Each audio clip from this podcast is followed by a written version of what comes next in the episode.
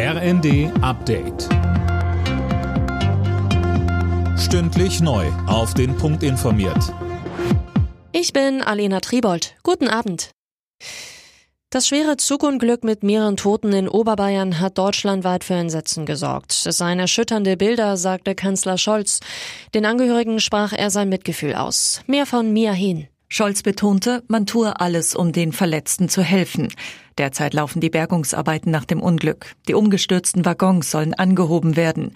Die Bahnstrecke bleibt weiterhin gesperrt. Der Zug war am Mittag in der Nähe von Garmisch-Partenkirchen entgleist. Warum ist noch unklar. Mindestens vier Menschen kamen ums Leben. Etwa 30 weitere wurden verletzt, teils schwer.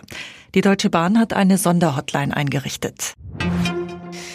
Nach langem Hin und Her hat der Bundestag das 100 Milliarden Euro schwere Sondervermögen für die Bundeswehr beschlossen. Zuvor hatten die Abgeordneten schon mit der nötigen Zweidrittelmehrheit für die Grundgesetzänderung gestimmt, die das Sondervermögen ermöglicht.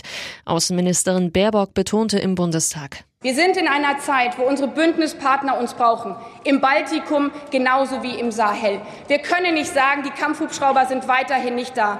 Ich glaube, wir sind nicht nur in einem historischen Moment, weil wir in alten Gebäuden 100 Milliarden Euro beschließen, sondern wir sind in einem Moment, wo Deutschland sagt, wir sind da, wenn Europa uns braucht.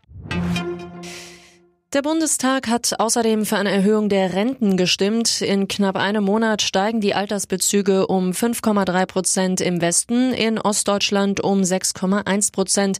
Und der Mindestlohn wird ab Oktober auf 12 Euro angehoben. Auch das hat das Parlament beschlossen.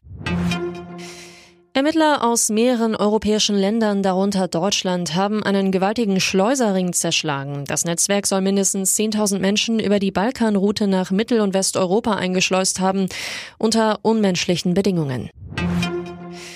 Bitteres Aus für den Hamburger Tennisprofi Alexander Zverev bei den French Open. Der 25-Jährige musste im Halbfinalmatch gegen Rafael Nadal verletzungsbedingt aufgeben. Zuvor war der Olympiasieger umgeknickt. Unter Tränen und im Rollstuhl verließ er den Platz.